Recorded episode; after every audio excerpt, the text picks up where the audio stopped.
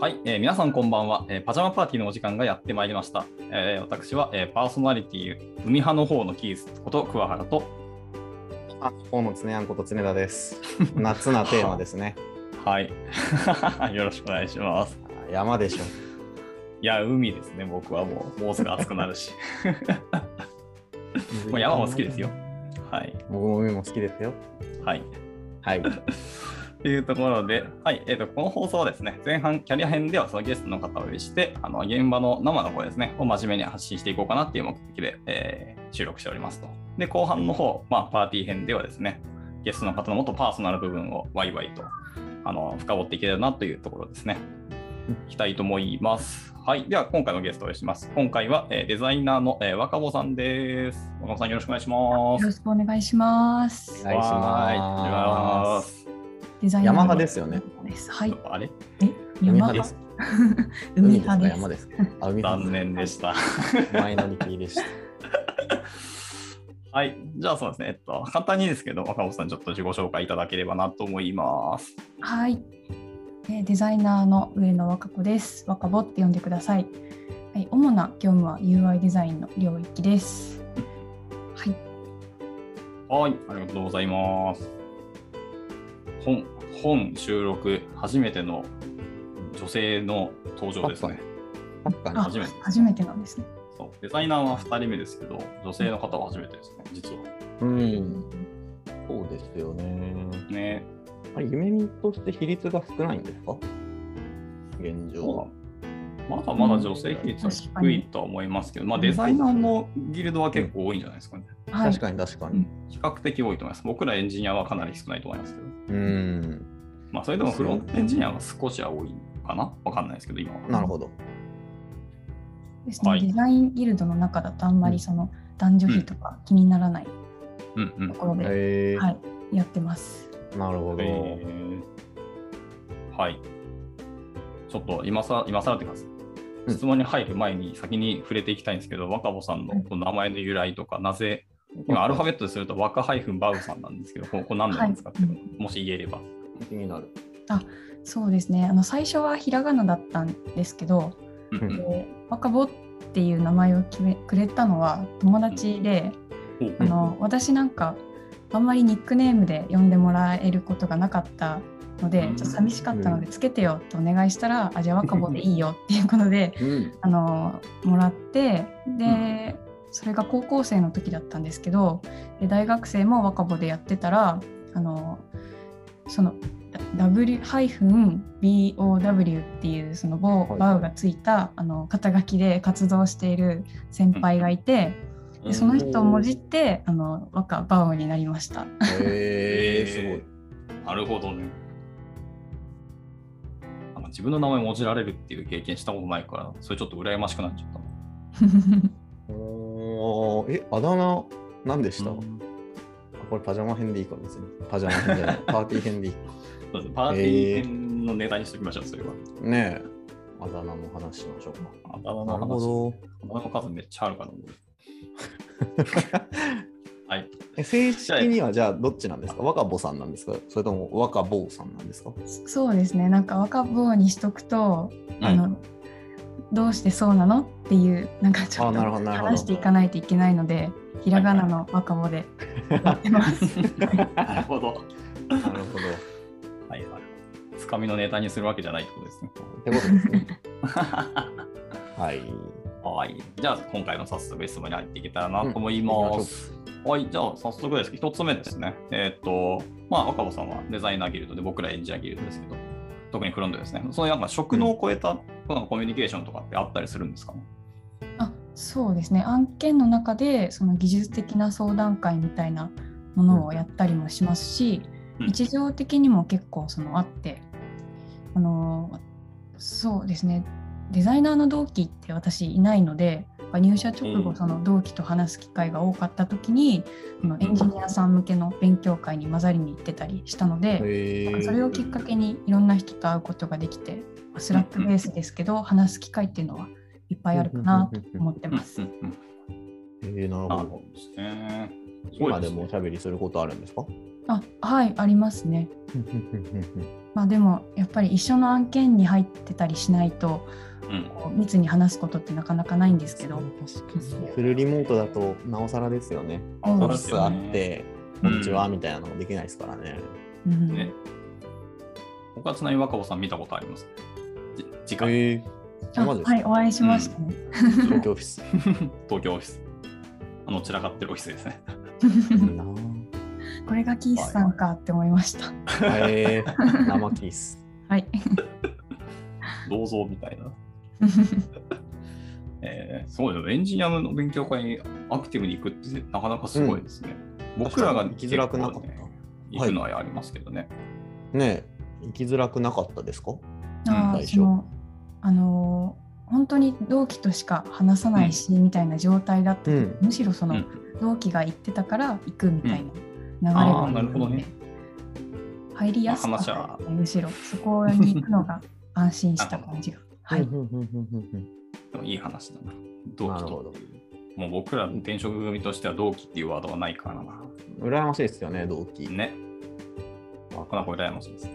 ねはーい。ではありがとうございます。さあ、続いての質問ですね。これ、順番悩ましいけど、まあ、突っ込んで聞いてみますか。はい。はいエンジニア以外の方の職能の給与ってど、どうなんだろうな。どうやって値決めたりするとか、そもそもうん上げづらくないかみたいなところはちょっと聞いてみたかったです。うん、上げにくさみたいなところは私はちょっと、うん。まあ、上げうん今じゃないなって思ってるから上げないだけなので。えあー皆さんがどう。そ感じていらっしゃるのかっていうのはちょっとわからないんですけど、うういうんこはい、最近デザインギルドだとその職位ガイドラインっていうのをあのおう作りましょうっていうとねうん。うん。うん活。動があるので制定中なんですけどうん。うん。うん今後はもう少しそれを見ながら決めやすくなっていくんじゃないかなとは思ってます。うんうんうんなるほどですねあ。まだじゃあ入社されてから一回も上げてないんですか、あ上げてい。ないですね。えーただそのなるほ振どり返りのチャンスとしてもうん。なんかちゃんとえっとガイドラインとか見ながら考えていきたいなとは思ってます。うん。いいですね。僕ちょっとこの職員ガイドライン若干チラ見させてもらったんですけど、えー、はい。めちゃくちゃ設計されてますよ。うんうんうん素晴らしデかったザイです。ンギルドのやつ気になりますね、確かに。うんどうなここに登場まだしてないけど、勝太郎さんがガガチオブガチで設計してて、うんえいや素晴らしかったです。多分ね、上げづらくなると思います、逆に言うと。ー、あなるほど。う面ん、白い。なぜですかなんだある意味でちゃんと評価を自分でじしなきゃいけなくなるんですけど、その基準とかルールとかが割と明確化されてて、なるほど、なるほど、なるほどう。んまあ、ちょっと期待値もはい相まったガイドラインになりそうなんですけど、うんなので、ものによっては、あこれ厳しそうだなっていうようなものもやっぱあるんですよ。うーん。でも、夢見のデザイナーとしてここまで成長してほしいっていうのもやっぱりあるんだろうなっていう期待も込められてる気はしました。ううんんうんうんあとなんかこうガイドラインの要素として発揮価値みたいなところをしっかうんり可視化していこうっていうところでうんうんうんこれまではあんまり評価されなかったこう会社への貢献の仕方みたいなところをしっかりあの評価できるようにしたいねっていうあの思いがあって作られていってたりするのですごい熱いなって私は思ってるんです けうんどえね厳密になっていくと上げにくくなるかもしれないですね。ーうん今がチャンスだな。 なるほど逆に言うと、僕らエンジニアサイトのそのアプリケーショうんン、エンジニア職位ガイドラインが一応ありますけど、あれないとしたら、好きに決めろって言われても、結構、無茶ぶり感すごいですよね。うん確かに。基準だったりうんどうしようってなりますよね。適正価格もわかんねえみたいなのあったりするし。うん。なのでね、この職業よりはちゃんとデデザインギルドの方もできるっていうのはものすごくいい話で、確か OKR 的にやるみたいな話も出た気がしてます、ねうんうん、そうですね。そういう話も聞きました。うんなので、割となんか、ちゃんとギルド単位で組織だってやっているっていうのも結構良さそうですね。バックアップもしてて、うん素晴らしいなと思ってるんで、まあ、まあ本当に参考になるんで、あの公開されたらっていうのを楽しみにしてください。ね、楽しみですね。おーい、ありがとうございます。でもそうだ、これないとね、本当金額給与決めづらいだよな。そうですうね。ん僕らはちゃんと具現化するものがあるっていうので生産性をはっきりしやすいっていうのはありますけど、はい。ありがとうございます。そしたら、えー続いての質問ですね。えっ、と、10%ルールっていうのがイメージの中にあって、まあ、いわゆる、えっ、と、1ヶ月、だいたい20日働くので160時間かなの10%の16時間は好きに使っていいよっていう、あの制度ですけど、実際どうですか使ってますかとか、どんな風うなん風に使ってるのかなって聞いていただければ。そうですね最近その委員会全体であのアウトプットする機会をどんどん作っていこうみたいなところで、うんそのあの取り組みが盛んなので10%ルールを使って私はそういうものに何ですかね例えばそのウィークリー UI みたいな企画とか、うんうんそのそういうところでその10%ルールっていうのを活用してるんですけど活用してるとは言いつつもその何ですかね10%フルに使いこなせてはいないなとなる思っほててど、なるほど。うんはい。ですねあんまりその学びのために時間を割くことっていうのはちょっと最近、うん全くじゃないですけどちょっと難しくなってきているなっていう実感はありますね。うんこれは案件がお忙しいからとかですかそうですね案件もそうですし、うんインターンの活動とかも結構重ねて増えてきてたりして圧迫されてしまっているところがあります。こうなんかなんですかね、はいカレンダーとかでその、うんこの時間は絶対に勉強するぞみたいなの決めておいたりするんですけど、はいうんあのまだあやっぱりあっちが気になってああ、ななんか 進なるまほなどい みたいなことが起こっちゃうのでどうしてもその、うんすっきりしてからやりたいってなるとあの後に後にってなっていってしまってっていうところは大きいかもしれないですね。うんうんうんうんうんうんなるほどです。わからんでもないなっていうね、うんね、まあ、使ってます。 10%最近使ってないですね。ずっとうん案件に入ってる気がします。うんのでなんかちょっと落ち着いたらまとめてドカンって取りたいなっていう気がしますけどね。ああ、そうね。なんか3ヶ月平均で10%的な話もなんかありますよねああ、ありますね。3ヶ月だから48時間をって話ですね。みたいな。うん。みたいな。うんまとめて使いたいですね私も。 ね。いいな一日の間だとどうしてもスイッチするのがしんどいんで、まとめて取りたいっすよね。うんうんうんうんどっか2日間丸々10%に使っちゃえばいいんじゃないですか。めっちゃいい。したいな。うん、最高ですね。それはもう別に休んでいいんじゃない的な話ですよ。うん確かに。うんうん確かに。 うん、変に真面目だからな。うん。まあでもその制度があるっていうだけでだいぶそのいうん。つでも学べるっていう安心感があるので、確かに確かに。それは今使えてなくてもこの先に生かしていくことができるっていう考えればうん。いい制度だなって 確かにね。うん。思います。おーい。ございます。じゃあ続いてのご質問ですけども、はい。耳で面白って思った話なんかありますかはい。まあ、何でもいいです。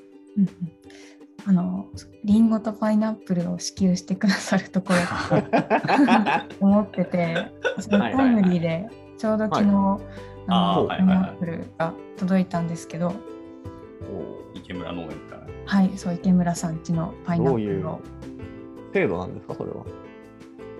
野菜支給制度なんですかね。なんかあの私そのフルリモートになってから入ったので、本物の野菜支給制度を知らないんですけど、あうんうんうあ、んそうかそうか。はい、ちょっとどういうあの流れというか意図があってっていうところはうん踏み切れてないんですけど、 あやかってますっていう状態ですね。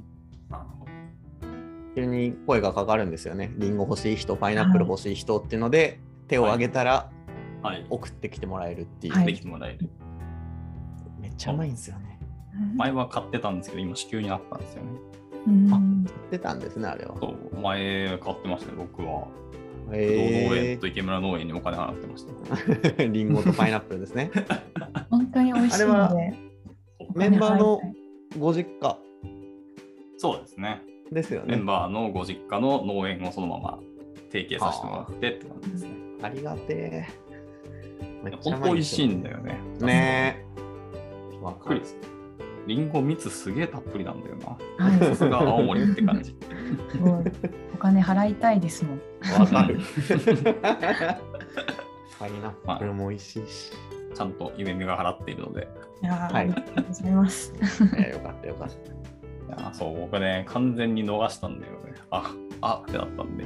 ああ、その応募にはい手を挙げるの忘れてたんですね。そう、そうです。あら、もったいない。僕はもう僕は自分でお金出してはい、連絡しはてい、送ってちょうって言おうと思います。 いいで すね。そうなんですよね。ちなみにパイナップル買って初めて気づいたけど、パイナップルってカット全然簡単なんだなと思いましたね。ああ、確そかれに。めっちゃ思いました。うんね、あれ、そうサクッていけんじカゃんッ。トされてやるやついつも買ってたけど、別に意外とすぐできるんだってい自う。分でできるよ。ねえ、もっと硬いんだと思ってました、皮って。はい、まあ確かに。芯は硬かったけどね。うんうんうん、そこさえ受けれればう。うんんいわかる。やーはい、ありがとうございます。ちょっとこのまま永遠と喋っていきたいんですけど、うん雑談的なものはちょっとパーティーに残しておいて、後半のね、はい。はい、なので、前半は一旦ここでちょっと区切りにしようかなと思いますけど、はい、若者さん、じゃあ最後、なんか宣伝したいことがあったら、ぜひ、プライベートでも仕事でもどうぞ。はい。えーっ、と、イメミーの中で今、月1でデザイン勉強会を開催してて、で、あの今後の、今後も活発に、えー開催していきたいなと思ってますので、ぜひご注目くださいということで、宣伝としたいと思います。なるほど。何を注目外部から参加とかできるんですかそうあーそれが期待したいそな。っか。外部、外部はまだやってないふんか。ふんふんふんふんなるうんうんうんなるほほど。でもどそなるほのどアウトプットがそのデザイン技術として増えていくので、そうですへね、ー外部にも発信していけるようになりたいですね。おーいいで素すね晴らしい期待のホープですな。ねえ、楽しみですいやね。私だけではないんですけど、その まあまあ業界として 推し進めてるので。はい。はい、ありがとうございます。では、そうしましたら、一旦前半の、えーキャリア編ですね、はこちらで一旦区入れたいと思います。今回の、えーゲストはデザイナーの、えー若葉さんでした。はい、まあ、後半ではまたさらに若葉さんのもっとパーソナル部分を掘り下げていきたいと思いますので、お楽しみにしていただければと思います。じゃあ、前半若葉さんありがとうございました。ありがとうございましありがとうございた。